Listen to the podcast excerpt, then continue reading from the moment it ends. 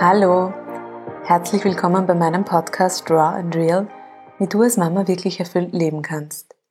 Mein Name ist Ruth, ich bin Gründerin des Mastermom Coaching Programms für Mütter und ich freue mich sehr, dass du heute hier bist. Auf diesem Podcast geht es um dich und wie du mit viel Leichtigkeit und Energie Mama sein kannst. Hier in Österreich befinden wir uns seit dieser Woche im zweiten harten Lockdown und für viele Mütter bedeutet das Homeoffice gepaart mit Homeschooling. Ich erwähne deswegen bewusst die Mütter, weil sie statistisch gesehen diejenigen sind, die immer noch die meiste Betreuungsarbeit leisten. Oft neben ihren Jobs und neben dem Familienprojektmanagement, das sie machen und das meist nicht sichtbar ist. Frauen haben oftmals gleichzeitig drei Jobs, sagt auch Patricia Camerata, Psychologin, Bloggerin und Autorin des Buches Raus aus der Mental Load Falle, wie gerechte Arbeitsteilung in der Familie gelingt.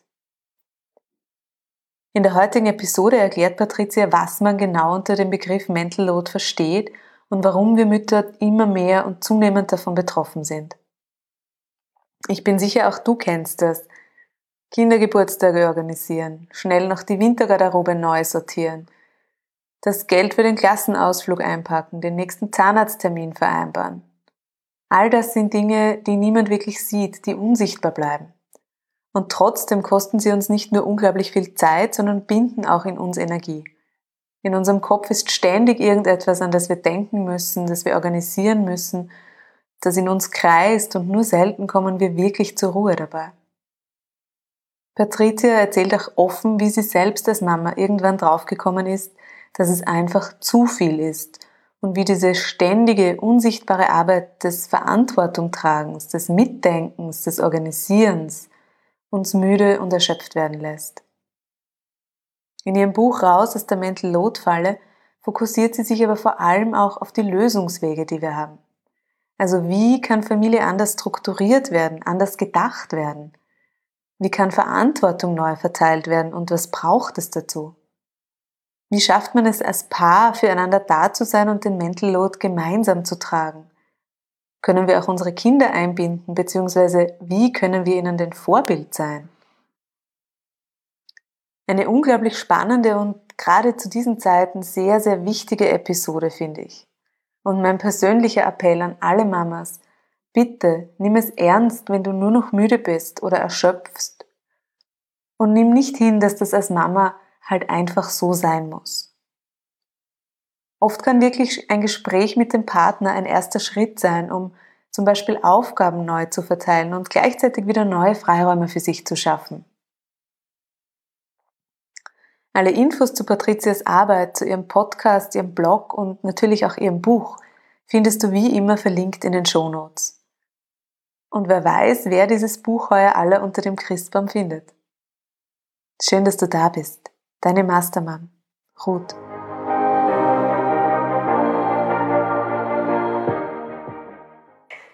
Ja, herzlich willkommen, liebe Patricia, bei mir im Podcast. Schön, dass du dir Zeit genommen hast heute. Ja, sehr gerne. Hallo. Patricia, du bist Psychologin, du bist Elternbloggerin und du bist Autorin eines sehr, sehr wertvollen Buchs, finde ich, nämlich Raus aus der Mental Load Falle, wie gerechte Arbeitsteilung in der Familie gelingen kann. Mhm. Ähm, Mental Load schwirrt gerade so durch die Medien als Begriff. Ähm, Magst du mal kurz erklären, was du darunter verstehst und was für dich Mental Load ist? Also in dem Buch geht es ja vor allem eben um den Mental Load in der Familie. Das ist mir auch wichtig zu sagen, weil es gibt es das auch im Arbeitsleben, aber da geht es eben um die Familie. Ähm, und ähm, da geht es um die Verantwortungslast, die ähm, meistens eben auf den Frauen lastet, die alles rund um Haushalt und Kinderbetreuung on top zu ihrer Erwerbstätigkeit manchmal und on top auch zu den tatsächlichen To-Dos organisieren. Und ähm, das Problem daran ist, äh, das ist eine unsichtbare Arbeit und unsichtbare Arbeit wird in der Regel nicht so richtig wertgeschätzt. Mhm. Ähm, und äh, ja, und eben diese, diese Doppelt- oder Dreifachbelastung äh, die auf Frauen lastet dann. Mhm. Ich habe heute in der Früh ähm, als ich aufgewacht bin, schon kurz an dich gedacht, weil meine Tochter aufgestanden ist und gesagt hat, Mama, du hast aber versprochen, du bringst 20 Waffeln in den Kindergarten mit. Und ähm, ich habe das völlig vergessen gehabt und habe mich dann hingestellt und begonnen, tatsächlich Waffeln zu backen und in der Zwischenzeit zu überlegen, was kriegt denn das andere Kind als Jause mit und wann wird der abgeholt und wann braucht wer was. Und als mein Mann dann aufgestanden ist, war ich schon richtig auf gut äh, Wienerisch ziemlich grantig, weil, weil schon so viel passiert ist, das aber nicht sichtbar war, das tatsächlich einfach nur in meinem Kopf passiert ist ähm, und trotzdem relevant war. Und da habe ich mir gedacht, okay, siehst du, genau das ist Mental Load. Ja? Ähm, und ich genau, glaube, ja. Ich finde, was da auch wirklich äh, sehr exemplarisch schön beschrieben ist, ist eben diese, wie soll ich sagen, diesen Statusunterschied. Äh, also quasi du, die das alles im Kopf äh, koordiniert und eben auch schon macht und dann eben so wirklich dieses Gefühl sich ja auch ein bisschen entwickelt, Mann, ich bin hier alleine verantwortlich, muss das alles alleine machen. Äh, und der Mann, der sozusagen ganz äh, ja ohne böse Gedanken sozusagen in den Tag startet und dann eben auf die Partnerin stößt, die quasi geistig einfach schon an einem ganz, ganz anderen Punkt ist. Äh, und das macht es eben auch so schwer in akuten Situationen, über Mental Load zu sprechen, äh, weil einfach die Gefühlslage so unterschiedlich ist und sich dann der Partner eben vor den Kopf gestoßen fühlt und die Frau sich sagt, also ich rotiere hier schon den ganzen Morgen und eben auch berechtigt äh, gestresst ist.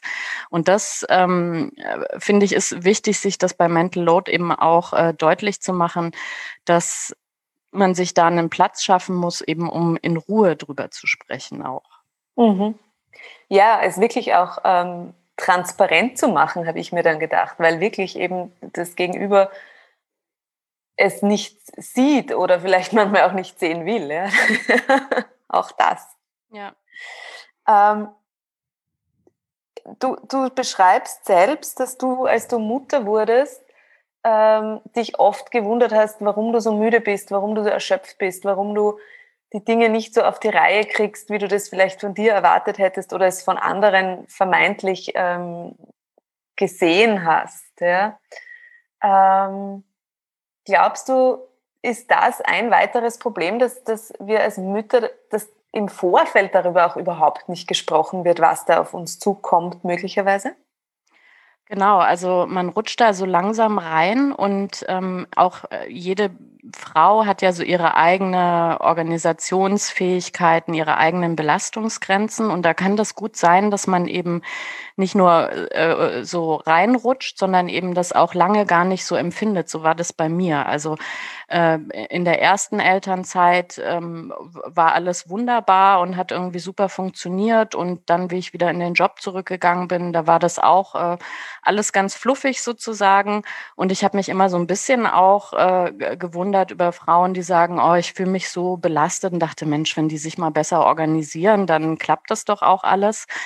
Ja, und dann war ich irgendwann selber an diesem Punkt, wo man eben feststellt, es liegt nicht an der Organisationsfähigkeit, sondern wirklich an, an ganz vielen äh, Faktoren auch in, in quasi der Außenwelt, ähm, die man zum Teil auch gar nicht äh, beeinflussen kann oder an der Komplexität der Situation selbst und dass ich da schon äh, Glück hatte, dass es bei mir so lange gedauert hat, ähm, bis ich eben diese, diese unendliche Müdigkeit irgendwann empfunden habe. Ähm, und dass ich da eben auch äh, ja, verurteilend auf andere geguckt habe, das war mir äh, im Nachhinein wirklich sehr, sehr unangenehm, äh, weil ich da verstanden habe, nee, jeder hat eben se seine eigene Situation, seine mhm. eigenen äh, Ressourcen, seine eigenen Ansprüche und äh, eigentlich müssten wir uns da alle zusammentun und eben nicht gegenseitig aufeinander gucken und die Nase rümpfen und sagen, oh Gott, wie die sich wieder anstellt oder äh, in die andere Richtung zu gucken und zu sagen, oh Gott, die hat jetzt drei Kinder und trotzdem sieht die immer perfekt aus und backt alle Kuchen selber, sondern äh, dass man da einen ganz anderen Fokus eben setzt ähm, und nicht eben dieses Vergleichende mhm. ähm, äh, hauptsächlich eben im Kopf hat. Glaubst du, dass das immer schon so war, dass wir Frauen diesen Mental Load uns auf, auf unseren Schultern hatten? Oder ist das was, was in der letzten Zeit, ähm, in den letzten Jahren auch nochmal gewachsen ist? Also ich glaube, das war immer so. Ähm, es wurde halt einfach anders gelöst. Also ähm, mhm. wenn man jetzt nach Deutschland guckt, ähm, da ist in der Vergangenheit, glaube ich, wirklich dieses Ost-West-Gefälle, ähm, dass eben im Westen das so gelöst worden ist, dass die Bestimmung einer Frau eher war, eben Hausfrau und Mutter zu werden und man dann eben durch die reine Quantität der Aufgaben, die man zu erledigen hat, äh, so ein bisschen äh, geschützt war, äh, weil man eben nicht noch on top die eigene Erwerbstätigkeit hatte. Ähm, aber wenn man noch weiter zurückguckt, dann gibt's ja diese Werbungen, die man sich äh, auf YouTube angucken kann mit Frauengold und äh, anderen ähm, ja, äh, Medikamenten in Anführungszeichen, die Frauen halt entspannen und entlasten sollen ähm, die, die ja wirklich also furchtbar sind, wenn man sich das jetzt so anguckt. Äh, man denkt, nee, das ist ein Thema, was es schon immer gab. Nur, durch, also denke ich, äh, war, war das nicht gesellschaftlich anerkannt, dass, dass die Frauen darauf hingewiesen haben und sich auch gewehrt haben und auch gesagt haben, hier Thema Familie, das ist ja was, was nicht nur mich als Mutter angeht, sondern der Vater, der hat da ja auch seine Verantwortung und der hat eigentlich auch die Verantwortung für die Hälfte des Haushalts und auch eben für seine Kinder, jenseits eben dieser finanziellen Versorgerrolle. Mhm.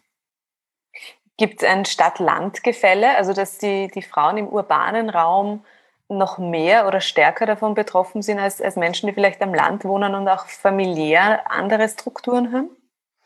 Ähm, also ich äh, kann mir das schon vorstellen. Ich kenne jetzt keine Studien dazu. Ähm, ich denke, das hängt ja oft auch damit zusammen, wie, wie viel, was man für ein Unterstützernetzwerk hat.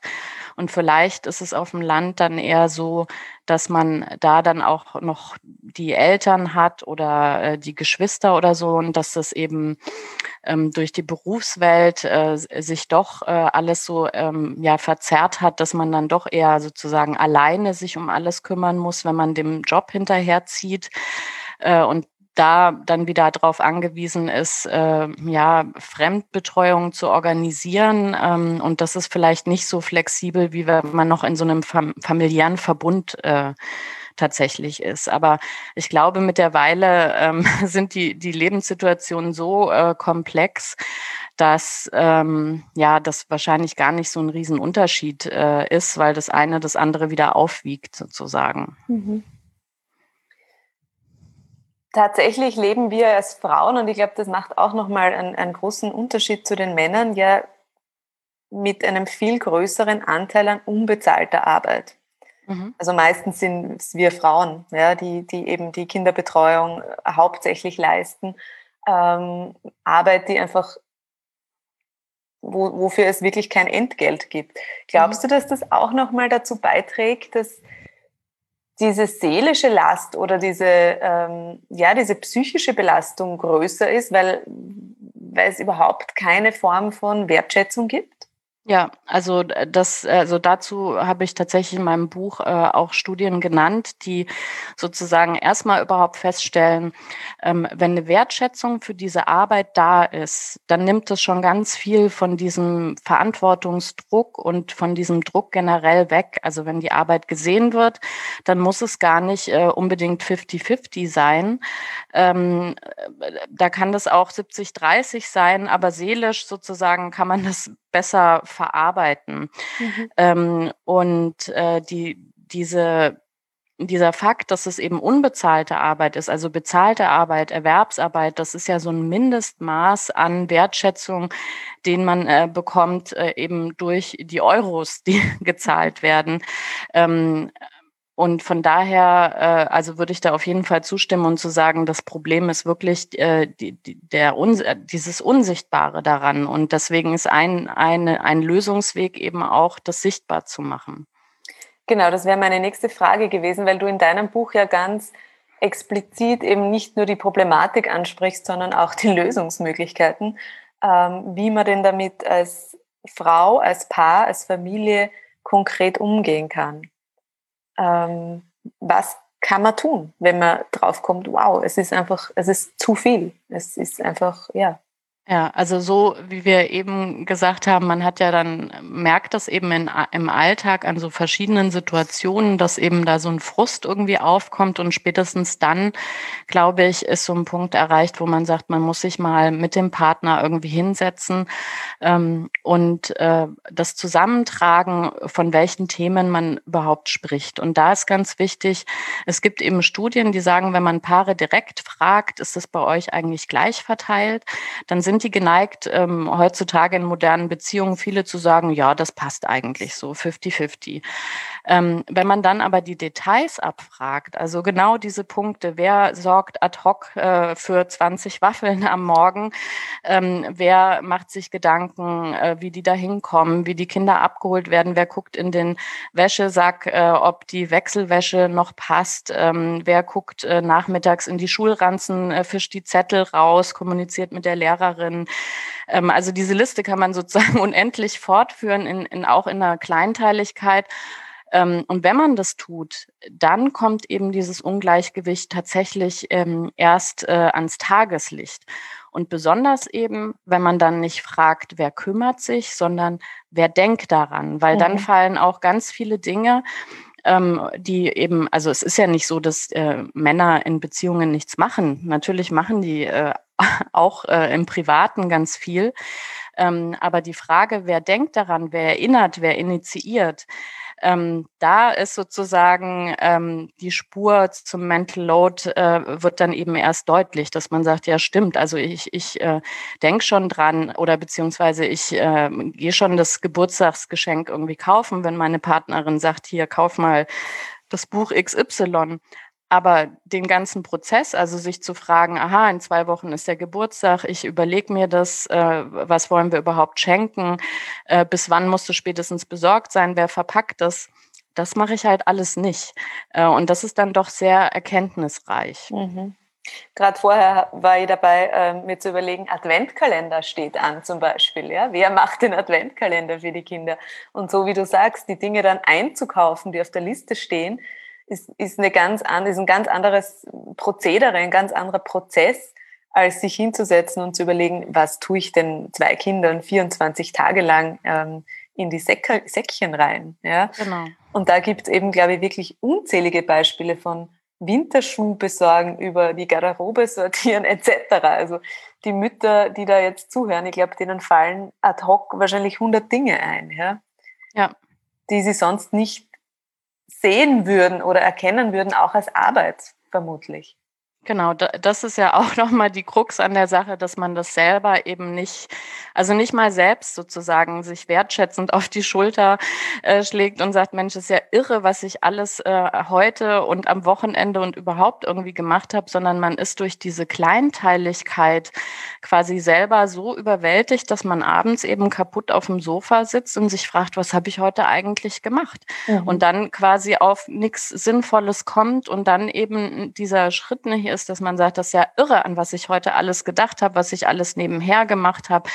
Und ähm, das, äh, das zu erkennen, also und das auch wertzuschätzen für sich selber, das ist, glaube ich, ein ganz, ganz wichtiger Schritt oder auch bestimmte Verhaltensweisen dann eben abzuschalten. Äh, also ich hatte ja meine Erleuchtung durch dieses tolle Comic ähm, von der französischen ähm, Illustratorin Emma, was einfach Mental Load heißt. Und da wird ja beschrieben, wie Frauen äh, den Tisch abräumen, nämlich dass sie nicht die Sachen nehmen und in die Spülmaschine stellen, sondern auf dem Weg dahin sehen sie zum Beispiel dreckige Wäsche von den Kindern. Dann bringt man die schnell ins Bad. Dann stellt man fest, ach Mensch, eine Maschine könnte man an.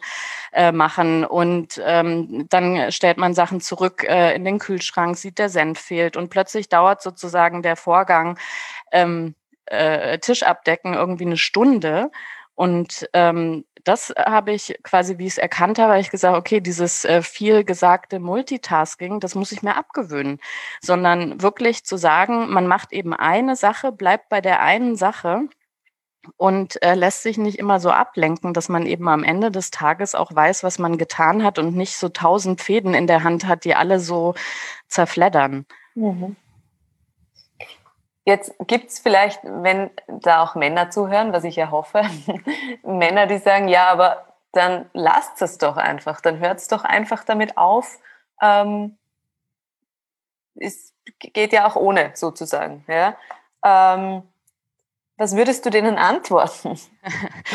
Also man kann das durchaus mal wirklich ernst nehmen und sagen, dann lasse ich das halt. Also äh, und mache das alles eben nicht. Ich habe das im Buch so ein bisschen lustig versucht zu beschreiben mit dem Thema Klorolle, also die leere Klorolle, die komischerweise immer bei mir da ist und immer bin ich diejenige, die das auswechselt und man fragt sich, wie, also was ist das für eine komische statistische Wahrscheinlichkeit, äh, dass es immer bei mir leer ist, um dann festzustellen, nö, das macht halt jemand anders anscheinend nicht und lässt mir immer das letzte Blättchen, damit ich den Rest mache.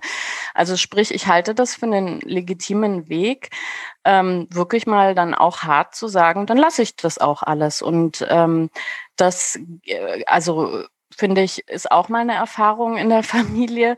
Ähm, da muss man selber in sich gucken, welche Themen man ähm, eben denkt, das kann ich eben nicht lassen. Also wenn es um die Kinder geht äh, und äh, deren Gefühle oder die Gesundheit oder so, dann ist dieses mach dich doch mal locker und lass die Sachen alle äh, natürlich nicht so einfach. Aber ich glaube, es gibt schon so ein paar Themen, dass man sagen kann, ja, wenn das nicht gewertschätzt wird, dass ich mir für jeden Tag ein anderes Gericht ausdenke, denke und dass wir gesund essen oder so, dann mache ich das halt einfach mal nicht und dann essen wir mal so lange, bis sich jemand beschwert, halt jeden Tag nur Nudeln oder Reis oder was auch immer man im Regal sozusagen hat und schaut, ob irgendwie nach fünf Tagen der Mann dann nicht sagt, ach ja, eigentlich war es schon schöner, äh, wenn wir noch eine Gemüsebeilage hatten oder äh, irgendwie jemand noch an den Nachtisch gedacht hat.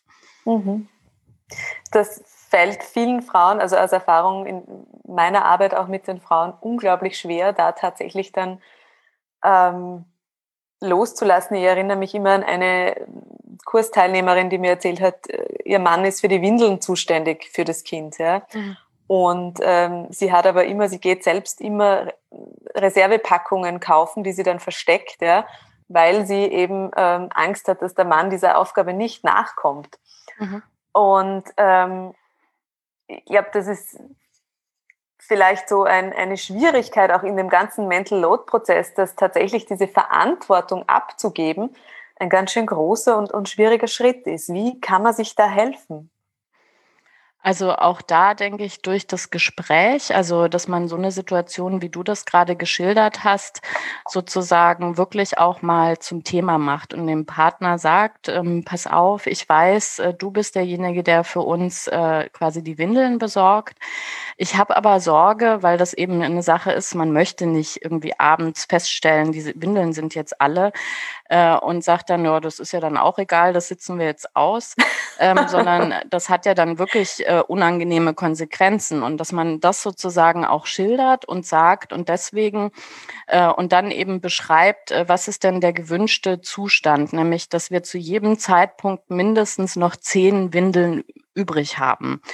Ähm, und dass, dass sich dann die Menge quasi der Windeln, ähm, die der Mann besorgt, danach richtet, dass man sagt, für mein Gefühl lieber ein paar zu viel, als sozusagen, dass es immer so knapp ist. Oder können wir das machen, dass du das zu einem festen Zeitpunkt immer äh, machst, ähm, so dass ich eben weiß, ähm, das findet statt. Also, dass man in dem Gespräch eben, also ich kenne das aus der IT-Welt, dass man sozusagen Definition of Done, also dass man sagt, das ist dann erfüllt die Aufgabe, wenn es so und so aussieht. Und dann ist eben meine Angst auch weg, ähm, dass die Windeln ausgehen können.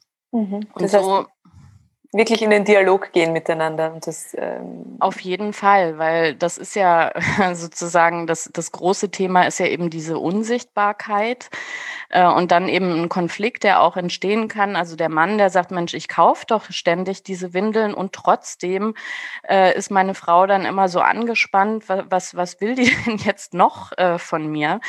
Ähm, da muss man eben ähm, in, in die dahinter liegenden äh, Sorgen sozusagen gehen und irgendwie einen Modus finden, dass, dass die eben nicht äh, äh ständig äh, aktiv sind, sondern dass die Frau eben auch lernt, sich darauf zu verlassen und zu vertrauen. Und das geht ja wirklich nur durch das Erleben. Mhm. Also ich, ich kenne das auch in dieser Übergangsphase, äh, wo, wo wir gesagt haben, wir machen das jetzt eben anders und die Verantwortung wirklich geht auf meinen Partner über, ähm, dann ist das ja nicht einfach, weil wir das beschlossen haben, aus meinem Kopf weg, sondern das ist trotzdem die ganze Zeit da. Äh, und das verblasst eben mit der Zeit, äh, mit jedem Mal, wo ich sehe, er hat das jetzt erfolgreich gelöst. Vielleicht nicht so, wie ich das irgendwie früher gemacht hätte, aber er hat es gelöst. Ähm, und äh, selbst wenn Sachen mal schief gehen, das ist, glaube ich, auch was ganz Wichtiges, dass man eben sagt, Verantwortung übernehmen heißt eben nicht, das nur in, äh, im Idealfall zu machen, sondern wenn man es dann mal verbummelt, dann ist auch eben die Person, die die Verantwortung trägt, dafür zuständig, äh, für Ersatz zu sorgen oder eben nachts dann loszuziehen und die Windeln zu besorgen oder bei den Nachbarn zu klingeln oder was auch immer. Ähm, und dann ist eben nicht die Frau, also dass es dann nicht auf die Frau zurückfällt in dem Moment, wo es irgendwie schief geht, sondern dass man da auch sagt, ja, wenn es schief geht, dann ist es trotzdem immer noch äh, derjenige verantwortlich, der gesagt hat, ich kümmere mich drum. Mhm. Das ist ein wichtiger Punkt, ja, dass die Frau dann nicht die Schadensbegrenzung am Ende dann doch selbst äh, machen muss, weil dann, ja, dann ist die Versuchung groß, es sowieso gleich ganz zu machen. Das genau. Ist, ja. Kennst du das auch, dass dann die Frauen berichten, ja, aber dann kommt meine Schwiegermutter oder meine Mutter und sagt, ja, aber wir haben das doch auch alles geschafft. Warum, warum schaffst du das denn jetzt nicht? Also, dass aus den Generationen der, der Druck nochmal auch wächst.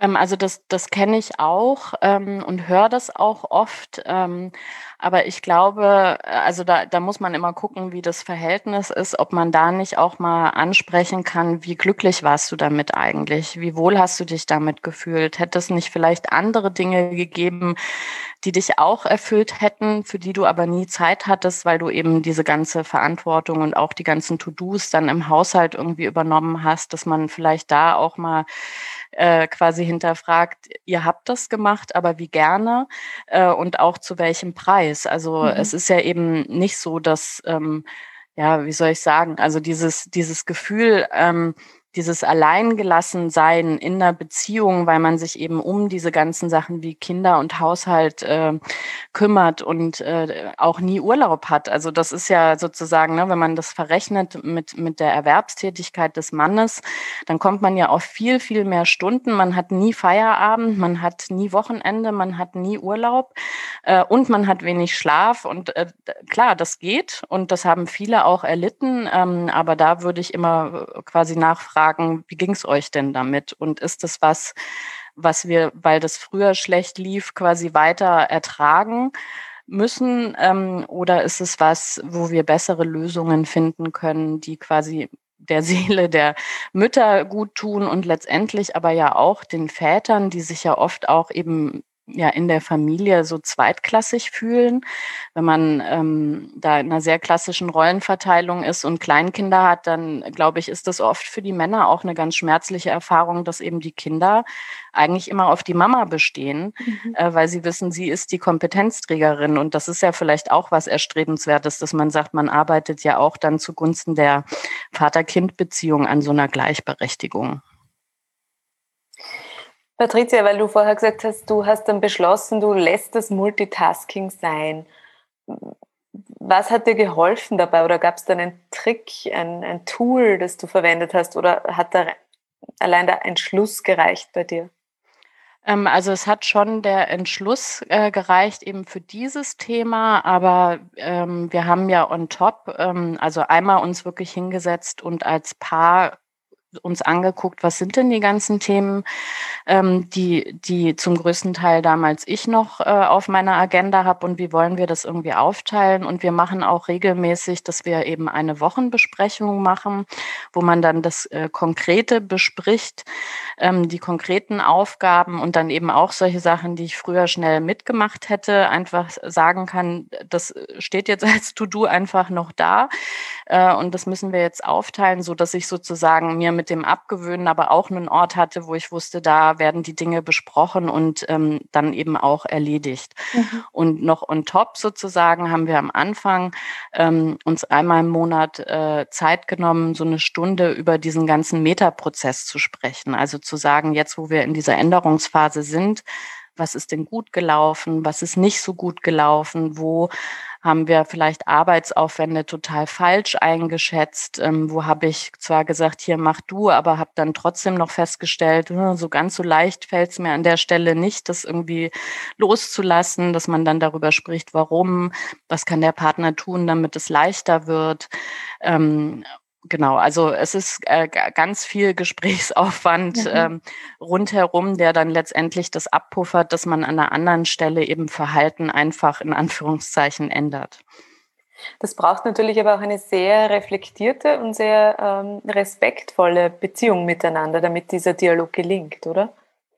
Auf jeden Fall, aber ich, ich hoffe mal, das ist ja der, der grundlegende Wunsch in den allermeisten Beziehungen eben so miteinander auch umzugehen und eben eine Kommunikationskultur zu entwickeln, die Platz lässt, eben für auch Gefühle zu reflektieren ähm, und auch so eine mittel- und langfristige Perspektive zu haben und nicht eben ähm, oder auch mit dem Wissen, dass wenn man das nicht aktiv pflegt, dass man dann doch eher in so Momente kommt, wo man dann eben frustriert ist und sich irgendwie anpflaumt und so, was aber ja nicht wünschenswert ist. Also mhm. denke ich mal, dass es für die meisten nicht so ist.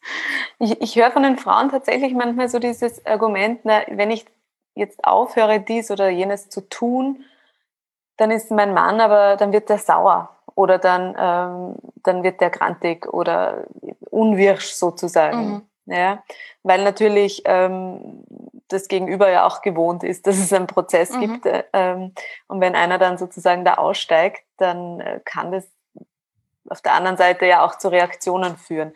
Wie mhm. kann man damit umgehen?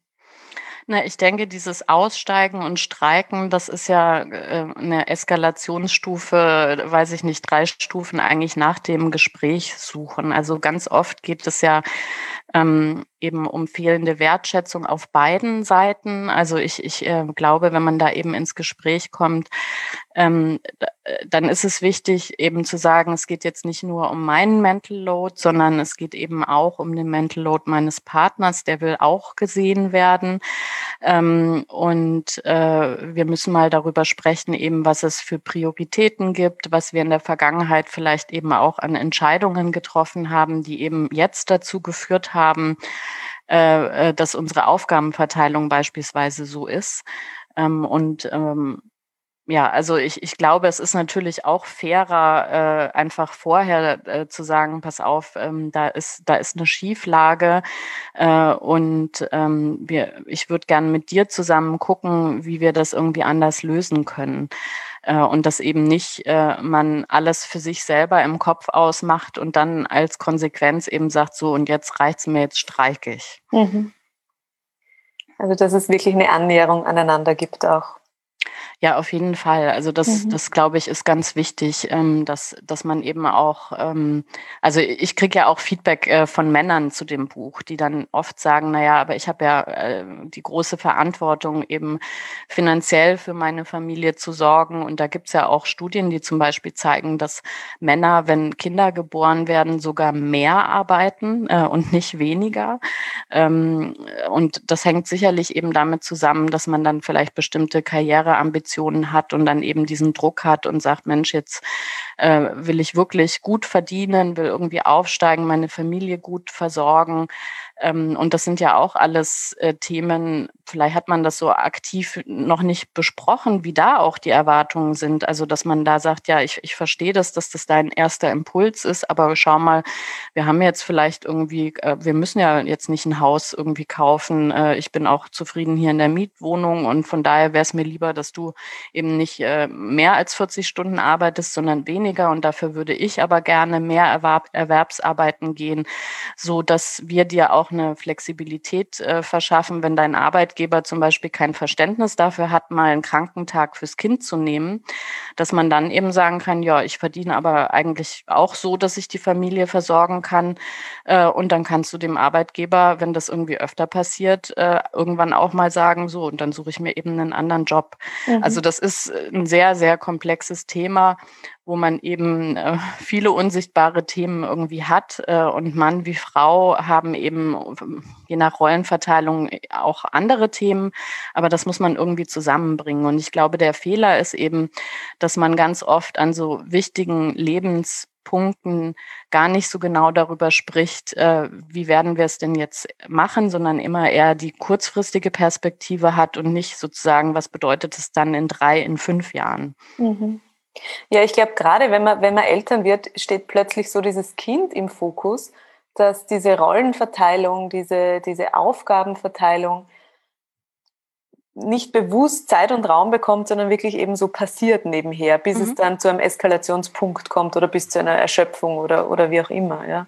Genau, ja. Und, und so, also das war für mich auch ganz wichtig, ähm, in dem Buch äh, das auch so darzustellen, weil das bei uns in der Beziehung tatsächlich so war. Also äh, ich bin auch aufgewachsen in dem Glauben, ich, ich kann zwar arbeiten gehen, äh, aber eigentlich ist eben die Hauptverantwortung Familie und Kinder liegt halt bei der Frau, weil es gibt eben diesen Glaubenssatz, die Kinder gehören zur Mutter. Und das habe ich nie hinterfragt. Mhm. Und ähm, ich habe da auch bei mir feststellen müssen, dass ich so eine Wertigkeit selber in meinem Kopf auch hatte. Also wir haben beispielsweise nicht gesagt, so wir haben jetzt äh, prinzipiell äh, die Möglichkeit, 14 Monate Elternzeit zu machen. Wie wollen wir das denn aufteilen? Sondern für mich war das ganz klar zu sagen, zwölf Monate mache ich und zwei Monate macht eben mein Partner. Und er hat das auch nicht großartig hinterfragt. Und dann war es plötzlich so. Ähm, und äh, ja, dann lebt man das und dann stellt man vielleicht irgendwann fest, so, hm, okay, also Theorie und Praxis. Äh, und dann muss man eben eigentlich wieder ins Gespräch kommen und auch versuchen, das möglichst ruhig und konstruktiv zu machen.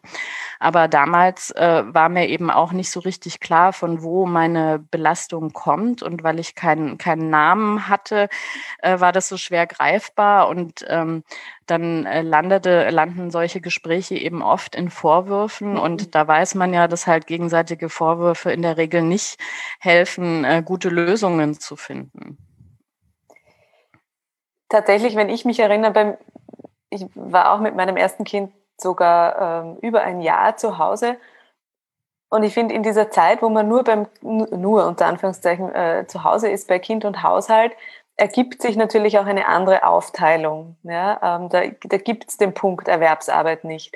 Und die Schwierigkeit ist dann aber wirklich auch beim Wiedereintritt in die Erwerbsarbeit zu sehen, ähm, dass es jetzt mehr geworden ist, ja, mhm. und dass deswegen das andere nicht zu 100 Prozent auch so weiterlaufen kann, weil man dann vor 300 Prozent plötzlich steht. Genau.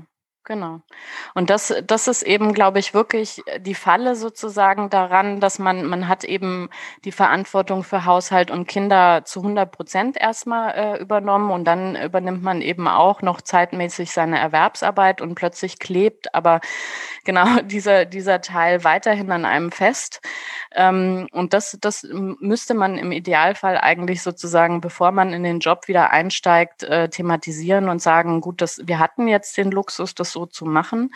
Ähm, aber das wird nicht äh, klappen, dass das eben genau auf dem Niveau auch äh, weitergeführt wird und dass man dann zusammen eben guckt, was sind die Sachen, die uns wichtig sind, die wir weitermachen wollen, wo sind Sachen, wo wir vielleicht auch selber sagen, das, das muss auf dem Niveau gar nicht mehr passieren ähm, und dass man da wirklich Punkt für Punkt durchspricht und auch vielleicht was abgibt, oder? Also auch nach extern abgibt, sei es jetzt also im, im Rahmen der Möglichkeiten. Genau, das Kinderbetreuung, also, Putzfrau. Genau. Das, äh, das ist sicherlich eben äh, ein Thema, äh, ja, also da ist man, glaube ich, schon sehr privilegiert, wenn man sozusagen das Geld hat, das eben äh, abzugeben.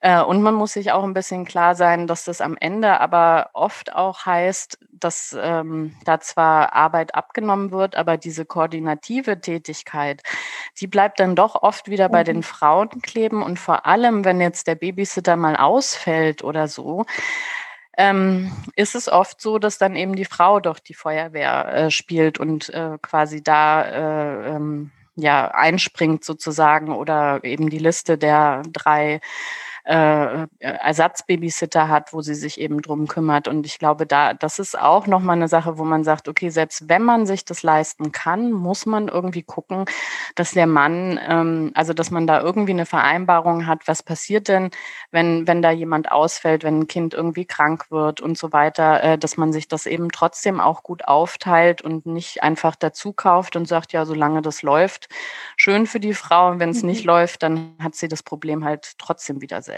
Einfach verschoben. Ja, das stimmt. Das ist ein guter Punkt. Ähm, wir befinden uns heuer in einem sehr speziellen Jahr. Österreich ist im zweiten Lockdown, ich glaube Deutschland auch oder kurz mhm. davor. Mhm. Ähm, Homeoffice, Homeschooling, die Kinder viel zu Hause.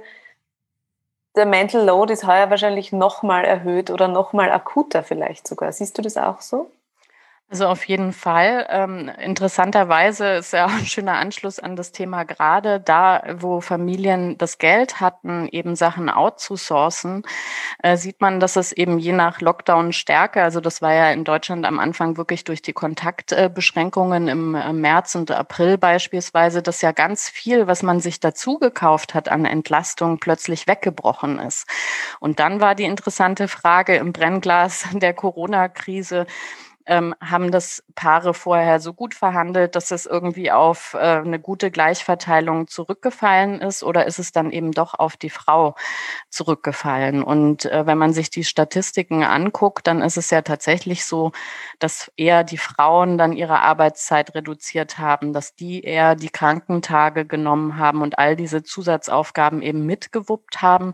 Wobei mittlerweile zumindest, das ist ja das Schöne, man auch sieht, dass sozusagen diese dieser Gender Care Gap, also von dem, was wir ganz am Anfang gesprochen haben, dass also diese unbezahlte Arbeit ähm, zu einem sehr groß oder zu dem größten Teil eben von Frauen übernommen wird, dass zumindest äh, das so ein bisschen eingeschrumpft ist und Männer sich schon mehr engagiert haben äh, und auch mehr gemacht haben. Und ich glaube, das hängt aber auch wieder an dem Thema Sichtbarkeit, weil wenn man zu Hause eben ist, ähm, dann sieht man plötzlich, was alles zu tun ist. Und äh, so, so ein Kind, was dann zur Mittagszeit eben sagt, hier, ich habe jetzt Hunger, ich brauche mein Mittagessen, das äh, kann man eben nicht so leicht übersehen. Und dann werden bestimmte Themen, glaube ich, auch oder sind transparent geworden. Und ähm, dann haben sich natürlich die Väter da äh, auch engagiert.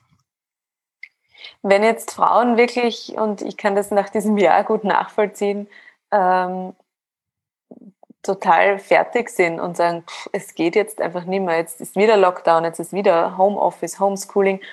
Gibt es einen Akut-Tipp, den du geben kannst? Gibt es was, um wirklich auch mal schnell auszusteigen aus dem Mental Load? Also ich glaube wirklich, also aus Mental Load auszusteigen ist super schwierig, weil das findet ja im Kopf statt und man kann ja schwer von seinem eigenen Kopf äh, sich trennen. Ich glaube aber, hm, dass äh, ein wichtiger Punkt ist, überhaupt mal äh, sich selber wieder zu fühlen und Zeit für sich selber zu haben. Und es gibt schon unabhängig eben von der Corona-Zeit beispielsweise so statistisch Verhaltensweisen, wenn man zum Beispiel auf die Hobbys guckt, ähm, wenn, wenn Männer Väter werden, dann pflegen die ein Hobby eher sogar noch. Also, dass sie sagen, mal, früher war mir das vielleicht nicht so wichtig, aber jetzt, wo, die, wo es sehr anstrengend ist, achte ich darauf, dass ich eben dienstags immer joggen gehe beispielsweise. Und Frauen sagen dann auch, Gott, jetzt ist es alles so anstrengend, jetzt kann ich mir das nicht mehr leisten. Ähm, und dass man da wirklich dran, also wirklich auch hart dran arbeitet, zu sagen, nee, gerade weil die Belastung jetzt so groß ist, muss man das wie einen festen Termin in dem Kalender drin haben und sich sagen, ähm, was auch immer dir gerade gut tut, was sozusagen auch halt mit den Regeln jetzt ähm, vereinbar ist, das schreibst du dir äh, fest in den Kalender und das ist ein Termin, den alle in der Familie dann auch zu achten haben. Und sei das eben joggen gehen oder wenn man sagt, äh, mir reicht es auch schon mal eine halbe Stunde wirklich ähm, in die Badewanne zu gehen, aber dass man dann eben sagt, wie müssen die Rahmenbedingungen sein und die Rahmenbedingungen, damit man entspannen kann, müssen sein, dass nicht eben am anderen Ende der Tür das Kind klopft und Mama, Mama ruft. Und das wiederum heißt, dass der Vater dann sagen muss, gut, das ist deine halbe Stunde und das heißt, ich gehe da mit dem Kind genau die halbe Stunde spazieren oder auf den Spielplatz oder Fahrrad fahren, aber ich lasse nicht zu, dass quasi deine, deine halbe Stunde ähm, diese kleine Zeit, die du dann im Alltag hast, irgendwie gestört wird. Ähm, und da muss man eben auch äh, drüber sprechen und diese Räume irgendwie versuchen, äh, im Alltag auch äh, hinzubekommen und gerade zu sagen, es ist jetzt gerade sehr schwer und klar, das ist auch Luxus, aber das hilft ja, meine, meine geistige Gesundheit aufrechtzuerhalten und so ein Mindestmaß an Kraft irgendwie auch wieder auftanken zu können. Das heißt, sich selbst einfach wirklich viel Wertschätzung entgegenbringen, jeden Tag aufs Neue auch. Genau. Mhm.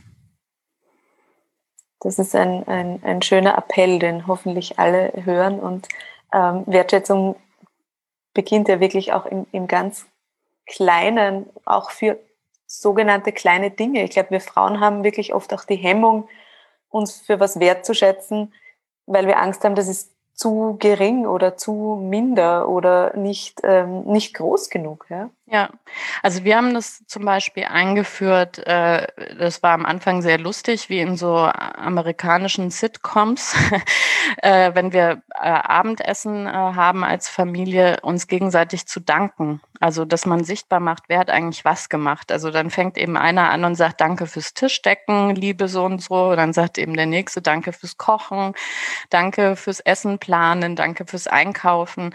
Ähm, und das hat auch den Kindern total geholfen, einen Blick zu entwickeln, was ist eigentlich dieser ganze Prozess hinter, wir haben ein warmes Abendessen, weil die sich das auch speziell wünschen, dass wir abends nochmal warm essen. Ähm, und das äh, fand ich wirklich äh, total schön, weil ich zumindest jetzt so das Gefühl auch hatte, dass diese ewigen Diskussionen, wer deckt jetzt heute den Tisch etc., ähm, auch so ein bisschen abgenommen haben, weil die Kinder eben merken, wenn sie ihre Aufgaben mit uns als Team sozusagen übernehmen, das wird auch gesehen und gewertschätzt. Mhm. Und da helfen solche Rituale, die sich am Anfang vielleicht so ein bisschen albern anfühlen, weil man das eben erstmal so aufgesetzt und eben mit dem Ziel auch macht, äh, diese Wertschätzung weiterzugeben. Aber das schleift sich dann ein und ich finde das mittlerweile wirklich ein total schönes Ritual, dass wir uns einmal am Tag eben für solche in Anführungszeichen Selbstverständlichkeiten danken. Ja, weil am Ende sind wir für unsere Kinder ja auch hier Vorbild, denke ich mir. Genau. Auch zu sagen, auch zu sagen, es ist mal zu viel oder ich gebe ab oder ich ähm, lass was aus, mach was nicht. Also auch, auch da den Kindern zu zeigen, es ist in Ordnung, auch mal eine Pause zu machen zum Beispiel. Das halte ich genau. für ganz, ganz wichtig. Mhm. Ja, das ist ein schönes Ritual. Ähm, und ich bin dann tatsächlich manchmal sogar überrascht, was die Kinder dann wahrnehmen und kommen und sagen, danke Mama. Ähm, was mir vielleicht gar nicht so bewusst war in dem Augenblick, mhm. ist dann ihnen bewusst. Und das ist ein schöner Prozess, wenn der entsteht. Mhm. Ja, vielen Dank, Patricia. Ähm, vielleicht oder ich wünsche mir, dass dein Buch heuer unter vielen Christbäumen äh, auch landet, weil es mhm. einfach so ein wirklich wichtiges Thema ist, über das, ja, über das gesprochen gehört, Raum geschaffen gehört und nachgedacht gehört, finde ich. Also raus aus der Mental Load Falle. Dein Buch und deine Arbeit sind natürlich wie immer in den Shownotes dann auch verlinkt. Ähm, ja, vielleicht magst du zum Abschluss noch was mitgeben an die Mütter, aber auch Väter da draußen? Ach, äh, ich glaube sozusagen äh, äh, so was Einfaches, wie es eben auch schwer ist, wirklich sich gerade jetzt zu versuchen, das sich zu, so leicht wie möglich zu machen. Also die eigenen Ansprüche zu hinterfragen und zu sagen, was sind eigentlich die pragmatischen Lösungen, die wir im Moment zusammen finden können, um einfach diese Zeit zu überstehen ähm, und äh, ja, einfach äh, gesund und fröhlich irgendwie auch aus dieser Zeit irgendwie zu kommen äh, und eben nicht mehr diese 100 Prozent als Standard zu nehmen, sondern zu sagen, ach so, 80 Prozent, das ist doch auch ganz hervorragend. Das ist ein super Schlusswort, dem schließe ich mich vollkommen an. Ähm, Patricia, vielen Dank. Vielen Dank für deine Zeit. Ja, vielen und, Dank auch. Ja, und auch dir eine ruhige und hoffentlich entspannte Adventzeit. Danke, ebenso.